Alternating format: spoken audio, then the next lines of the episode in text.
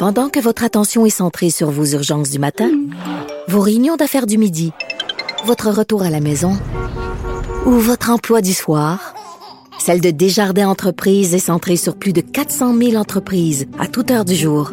Grâce à notre connaissance des secteurs d'activité et à notre accompagnement spécialisé, nous aidons les entrepreneurs à relever chaque défi pour qu'ils puissent rester centrés sur ce qui compte, le développement de leur entreprise. Capital One, des données encore une fois volées. Euh, là, dans ce cas-là, on parle pas d'un employé à l'interne, on parle de piratage. Ah, c'est moins pire, ils ont été piratés. Non, c'est pas moins pire. Euh, je sais pas ce qui se passe, mais euh, il me semble qu'on voudrait revenir en arrière puis pas donner nos données ou euh, vérifier quelle carte de crédit on prend. Euh, puis souvent, ben même moi, je n'ai une carte Capital One, puis bon, j'aurais pas de trouble, mais euh, on pense pas avoir de trouble jusqu'à temps qu'on aille, puis cauchemar commence. Je suis avec Mathieu Fortier. Bonjour Mathieu. Bonjour, Maître Bernier. Bon, ouais, c'est ça. Euh, euh, Résume-nous un peu qu'est-ce qui se passe avec Capital One. Ben, après Desjardins, ensuite euh, Equifax, maintenant Capital One, ce qui s'est passé en fait, c'est que c'est 106 millions de clients américains qui ont été piratés au niveau de leurs de- données financières. Puis plus proche de chez nous, on, on parle de 6 millions de Canadiens qui est arrivé quand même. Là. 6 millions. 6 millions 6 de millions. Canadiens. On sait-tu au Québec à peu près? Ouais. J'ai pas la donnée Ouais, exactement. On fait vraiment le global au, au niveau de 6 millions de Canadiens. Encore une fois, c'est des données très sensibles. Numéro d'assurance sociale, date de naissance, courriel, nom et prénom, évidemment. Ouais, ben très sensible. Et là, avec tout ça, les fraudeurs, ils peuvent faire ben, parce que tu sais, c'est ça qu'on on disait en entrée de jeu.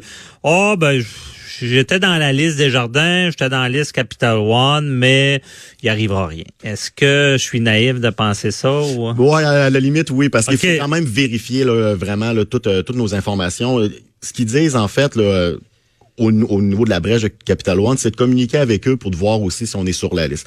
Encore une fois, c'est une belle, c'est une belle action de gouvernement. On, on parle du, euh, du ministre des Finances, M. Bill Morneau, qui a, avec, euh, il, a, il a ouvert une enquête quand même avec le BSIF, qui est le Bureau de surintendant des institutions financières. Je pense que celui-là a fait vraiment, là, Capital One a fait vraiment, comme on dit, ouvrir là, la discussion, parce que comme euh, comme vous l'avez dit si bien, c'est pas quelqu'un à l'interne, c'est quelqu'un une ancienne employée là, de Amazon en fait, euh, où ce que les données sont hébergées de Capital One qui a réussi à pirater le système. Donc, encore une fois, je suis pas un spécialiste en piratage informatique ou en informatique, mais il reste que la technique a été quand même simple. C'est ce que j'ai lu. Donc, encore une fois, on se dit, c'est une personne qui agit seule, qui est capable de prendre autant de millions de données puis de faire des dégâts énormes. là. énorme. Euh, excuse, on revient un petit peu en arrière. Oui. Bon. Euh, Bill Morneau, l'enquête, le bureau dont tu parles, que je ne connais pas. Le BSIF, le BSIF, qui est le Bureau de surintendant des institutions financières, Monsieur Morneau a demandé d'ouvrir une enquête justement sur le vol des données personnelles des 6 millions de Canadiens. Pourquoi on n'a pas fait ça après Desjardins? C'est une très bonne, c'est une très bonne question. C'est parce que là, on dirait que la tendance commence. Est-ce qu'on a pris Desjardins un cas isolé parce que c'était un employé de l'interne.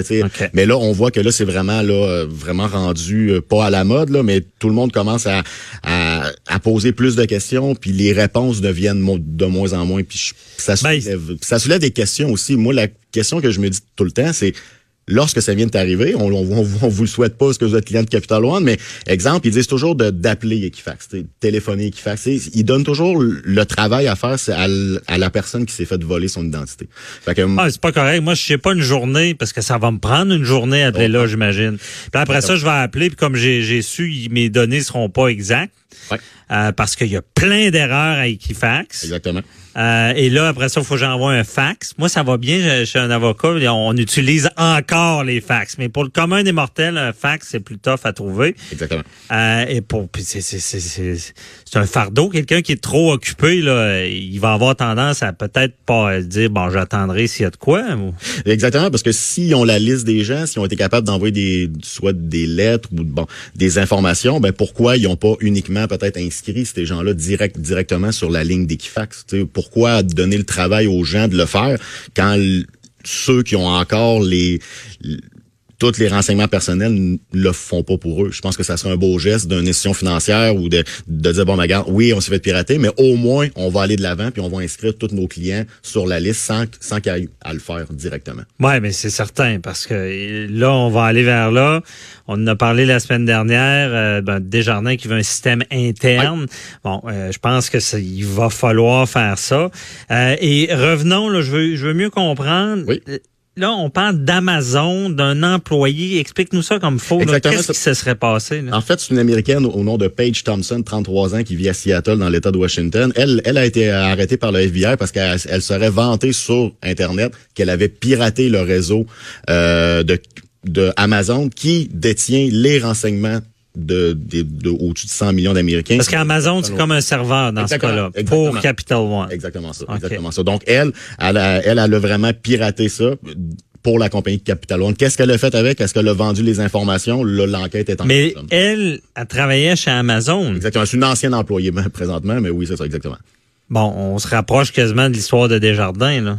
Ben Desjardins, en fait, ce qui est, ce qui est arrivé, c'est que c'était vraiment quelqu'un de l'interne. C'était vraiment un employé de Desjardins direct qui a, qui a, utilisé un peu leur base de données interne de Desjardins pour voler les informations, puis ensuite les distribuer sur le marché noir et etc. Tandis que Capital One, eux, ce qui sont fait pirater, c'est par une employée qui a, qui a, piraté le serveur et non pas un employé directement de Capital One. Il y a une nuance un peu entre les deux, mais ça soulève encore le point nos données sont toujours toutes nos données euh, personnelles, ce sont nos assurances euh, sociales, euh, numéro de téléphone, ainsi de suite. C'est géré par des compagnies privées. Mhm. C'est juste des compagnies privées. Je pense que on en parle de plus en plus. On commence à lire ça beaucoup dans les médias également. Est-ce qu'on pourrait pas faire un partenaire privé-public parce que c'est juste des compagnies. Mais pourquoi privé Equifax, c'est une compagnie privée. C'est à la bourse. Exactement. Puis c'est euh, le gouvernement est à peu près dans nos shorts, là, excusez. Là. Oui. Puis pour ce qui est des données de crédit, on donne ça au privé. C'est la question qui est soulevée d'ailleurs parce que vous l'avez dit si bien. Le gouvernement connaît tout. Lorsqu'on fait nos rapports d'impôts au Québec, on en fait deux. Donc il ils, nous, connaissent par cœur, connaissent le numéro d'assurance sociale, nos adresses, nos noms, prénoms, ainsi de suite, même, même le nom de nos conjoints conjoints ça serait simple, me semble, de faire un guichet unique à quelque part pour dire bon ben gars, s'il nous arrive euh, je, je sais pas moi une fraude comme là, ben on appelle à un endroit, tout est centralisé là-bas au lieu de commencer à courir, bon, ben là ben là moi je vais appeler Equifax, je vais appeler euh, Capital One, je vais appeler un autre un autre émetteur. Peut-être que là ces crises-là vont faire que ça va, ça va ouvrir de, belles discussions au moins. Oui, mais c'est certain. Déjà, on demande au fédéral d'intervenir suite à la crise de Desjardins, mais euh, seulement pour mieux comprendre pourquoi il y a au Québec il y a deux compagnies de code de crédit, Equifax, euh, TransUnion. Oui ils sont autorisés par qui eux pour euh, est-ce qu'un nouveau joueur pourrait débarquer disant moi je vais être meilleur que vous autres ou? C'est une une bonne question mais vraiment c'est surtout au niveau de la crédibilité puis surtout le nombre de dont peut dire de clients parce que pourquoi le Equifax est différent de TransUnion c'est au, au niveau de la base de données la façon qui évalue la cote de crédit n'est pas les mêmes critères de un par rapport à l'autre. Je vous dirais la très grande majorité pour avoir passé des années dans dans des banques je vous dirais la grande majorité on on m'interroge toujours le Equifax OK, c'est lui le... C'est pas mal lui la référence par rapport à TransUnion. Puis lorsqu'il est arrivé les affaires de Desjardins, on entendait, on entendait toujours aussi Equifax, Equifax, Equifax et non euh, et non TransUnion. Ouais. Et mais les deux compagnies ont les mêmes informations? C'est ils ont les mêmes informations à la base mais ils sont évalués d'une façon différente. Exemple, les cotations de crédit sont différentes de Equifax avec exemple si vous avez une cote de 850 avec Equifax, vous aurez pas la même cote nécessairement avec TransUnion, mais vous êtes la même bonne personne entre guillemets au niveau de au niveau de votre crédit. Mm-hmm. Mais la cotation est différente. Bon. Et euh, là, on parle de ça à beaucoup, euh, vol de données, vol de données. Comment ça va se manifester? Je pense que tu, tu pourras pas nommer de nom, mais tu as déjà vu un client que c'était assez grave. Il s'est réveillé un matin. Oui. Oui, c'est sûr que oui, effectivement, pour m'avoir vu devant devant moi, oui, il y a des, des histoires catastrophiques, des gens qui sont fait voler des dizaines et des des 10, 20, 30 000 dollars en l'espace de une à deux journées. Les institutions financières, lorsque lorsque c'est de la fraude, oui, sont quand même tributables à nous à, les rembourser, mais tout dépendamment de la fraude qui s'est passé. Parce que si, encore, encore une fois, je pense dans les premières chroniques que j'avais dit, si vous recevez un courriel ou un, ou, un texto, exemple de Revenu Québec, d'Hydro, d'Hydro-Québec, ainsi de suite, ne cliquez jamais là-dessus, euh, ne remplissez jamais vos renseignements personnels, puis encore moins si vous avez un numéro, un 800 ou un 855, euh, n'utilisez jamais le numéro que vous recevez sur, euh, sur votre courriel ou sur votre message texte, parce que souvent, ben, ça va être envoyé vers les, vers les Et ça, ça, on commence à comprendre ça, et là, déjà, ce qu'on se dit, ben, euh, ceux qui ont été vigilants là-dessus, le mal est fait. Ils n'ont pas agi, euh, comment dire, ils n'ont pas fait de mauvaises choses en cliquant sur n'importe quoi, mais de toute façon, leurs ont, leurs données ont été volées d'une autre manière. Mais sauf que la grande différence, c'est que oui, si tu t'es fait voler tes informations financières, puis tu t'es fait faire une carte de crédit, puis la personne, elle l'a mis à sa pleine limite, tu vas être quand même remboursé au niveau de ton institution financière. C'est sûr qu'il y a une discussion à avoir, mais, mais, lorsque tu le fais délibérément, que tu as vraiment cliqué sur un courriel, tu as rentré tes informations financières, la personne a été capable de rentrer dans ton dans ton compte bancaire personnel pour euh, envoyer ton argent à gauche puis à droite, là, ça se peut que tu sois pas remboursé. OK. Fait, que, la nuance est là. C'est pas parce que tu t'es fait voler une chose que l'autre que, que l'autre côté une grosse différence. Oui. Mathieu, je veux que tu me contes l'histoire de l'homme d'affaires l'histoire du gars qui avait 300 000 une journée, puis le lendemain, euh, dans l'heure qui suivait, il y avait plus une scène dans le camp. Ben c'est ça. C'est un, un, un, client en fait que, que je que j'avais discuté, que j'avais rencontré. Puis lui, ben tout bonnement, il me jasait. Puis là, il, était fâché. Il est, il est parti d'une institution financière à l'autre. Puis il me dit, il dit, il dit, je sais pas comment ça s'est passé, mais quand je suis arrivé pour voir mon compte bancaire, j'avais plus mes euh, j'avais plus mes codes, il y a plus rien qui marchait, mon cellulaire avait été transféré, j'étais une compagnie X, j'étais rendu à la compagnie Y, j'ai commencé à faire des démarches à gauche puis à droite. Quand j'ai parlé quand j'ai fini par communiquer avec mon institution financière, j'ai appelé, j'ai parlé avec le avec le service clientèle et malheureusement, je mettais euh, le, client en tant que tel, ça avait fait vider son compte de banque au-dessus de 300 000 dollars. Ses cartes de crédit étaient bloquées, tout était bloqué. Euh, il a vécu là, euh, difficilement pendant environ une quinzaine de journées. Ensuite, il s'est tout fait rembourser. Mais l'histoire là-dedans, c'est que oui, il faut faire attention. Oui, mais là, lui, là, il y a, il y a, de l'argent, 300 000. Ouais. Il appelle combien qu'il y a dans mon compte? Il se, fait dire, il se fait dire zéro, exactement. Là, seulement là, il y a des dangers de, de, de crise cardiaque, là, je veux dire.